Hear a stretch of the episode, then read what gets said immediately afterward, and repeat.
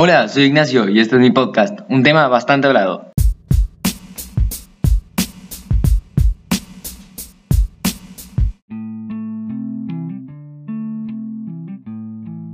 Hoy te presento algo que titulé como El Camino Alternativo.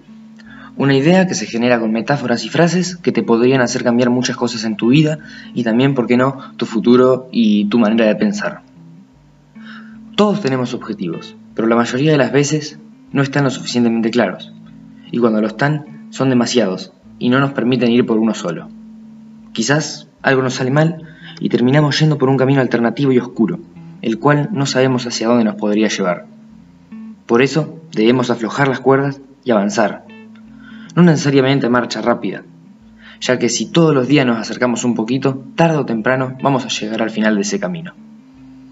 Tal vez el final sea inesperado, pero hacia allí nos llevó el sendero que nosotros elegimos recorrer.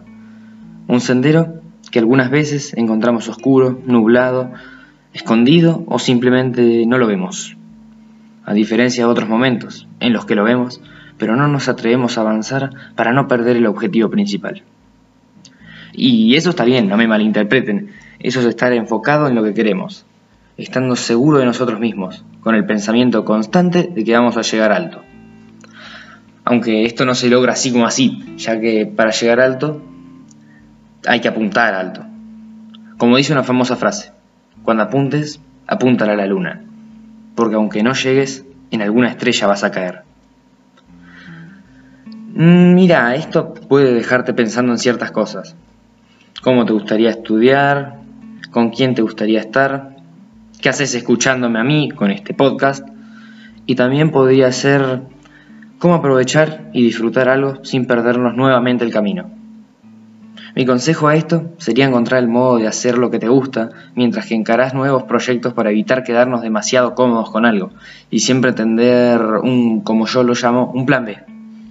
De este modo, a base de constancia y ganas, podría llegar muy lejos.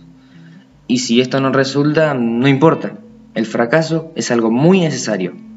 Es el bache de tu camino nublado, aunque para escuchar el fracaso, te invito a escuchar el primer podcast, titulado El fracaso, la llave para liberarnos del encierro. Y si ya lo oíste, no tengo nada más que decir, solo despedirme y decirte que sigas este proyecto personal llamado Un tema bastante hablado.